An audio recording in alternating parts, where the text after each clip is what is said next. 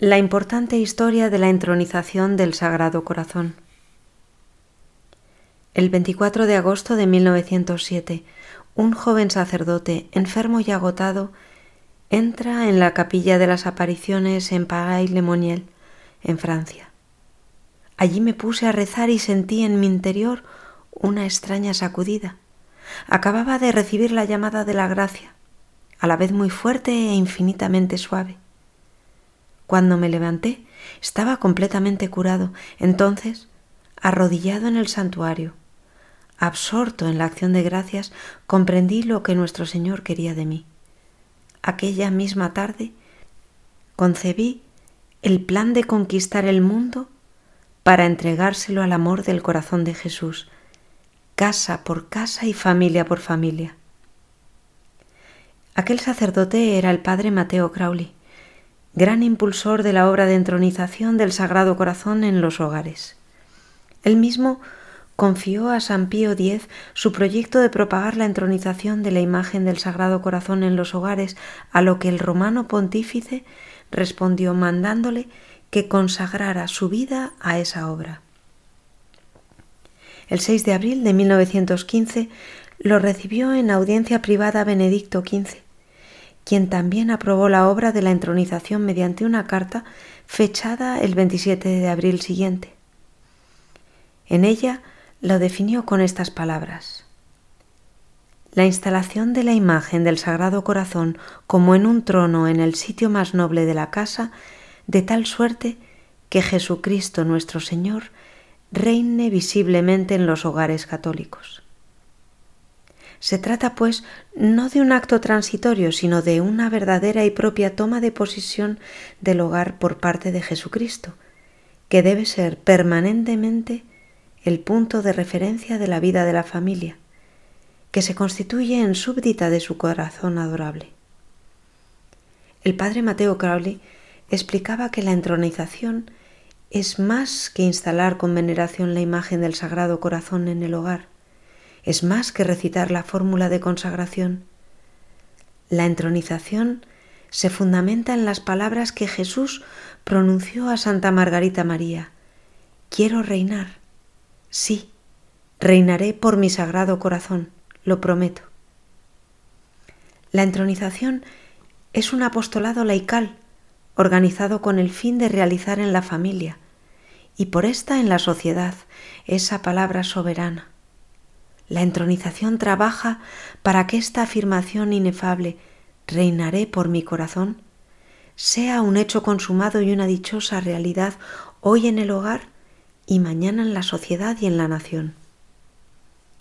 En su carta al Padre Mateo, el Papa Benedicto XV consideraba tres plagas que destruyen la familia.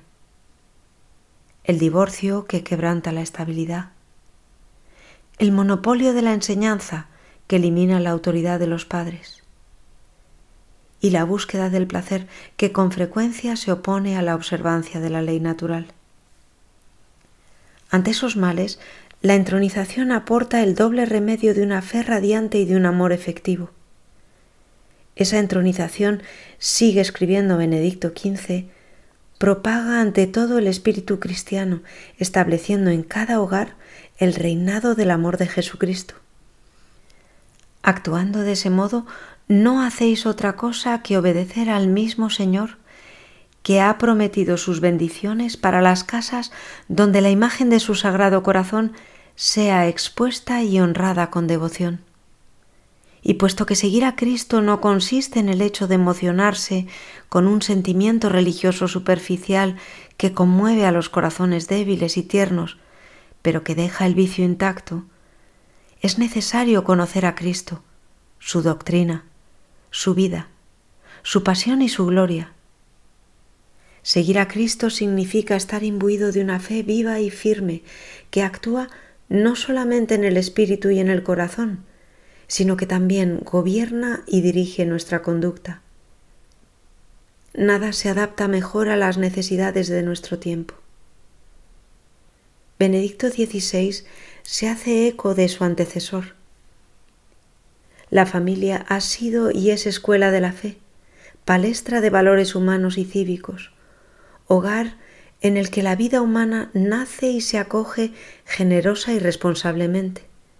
Sin embargo, en la actualidad sufre situaciones adversas provocadas por el secularismo y el relativismo ético, por los diversos flujos migratorios internos y externos, por la pobreza, por la inestabilidad social y por legislaciones civiles contrarias al matrimonio que al favorecer los anticonceptivos y el aborto amenazan el futuro de los pueblos.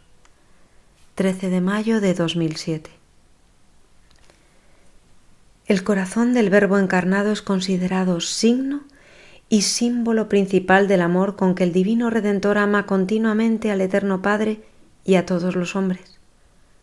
El corazón de Cristo se desborda de amor divino y humano, no nos impone su derecho sino su amor, y así nuestra obediencia nace del agradecimiento a todo lo que ha hecho por nosotros. El reino de Cristo abraza a todas las naciones de suerte que la universalidad del género humano está realmente sumisa al poder de Jesús. Jesucristo confirmó su reinado por su propia boca, al gobernador romano que le preguntaba ¿Tú eres rey? Él contestó sin vacilar Tú lo has dicho, yo soy rey. Juan 18:37 La grandeza de este poder y la inmensidad infinita de este reino están también confirmados plenamente por las palabras de Jesucristo a los apóstoles. Se me ha dado todo poder en el cielo y en la tierra. Mateo 28, 18.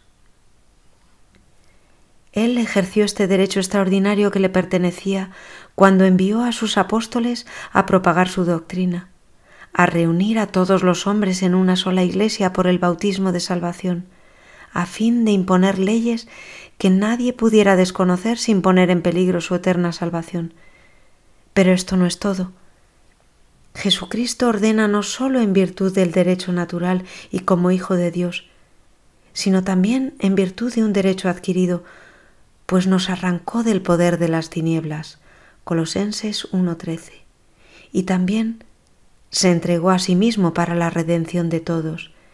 Primera de Timoteo 2 al 6.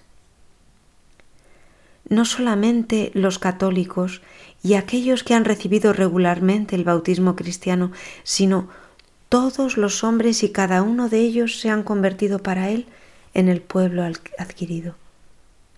San Agustín tiene razón al decir sobre ese punto, ¿buscáis lo que Jesucristo ha comprado? Ved lo que Él dio y sabréis lo que compró. La sangre de Cristo es el precio de la compra. ¿Qué otro objeto podría tener tal valor? ¿Cuál sino el mundo entero? ¿Cuál sino todas las naciones? Por el universo entero Cristo pagó un precio semejante. León XIII Carta encíclica Anum Sacrum. Este poder de Cristo y este imperio sobre los hombres se ejercen por la verdad, la justicia y sobre todo por la caridad. Pero en esta doble base de su poder y de su dominación, Jesucristo nos permite en su benevolencia añadir, si de nuestra parte estamos conformes, la consagración voluntaria. Dios y Redentor a la vez posee plenamente y de un modo perfecto todo lo que existe. Nosotros, por el contrario, somos tan pobres y tan desprovistos de todo que no tenemos nada que nos pertenezca y que podamos ofrecerle en obsequio.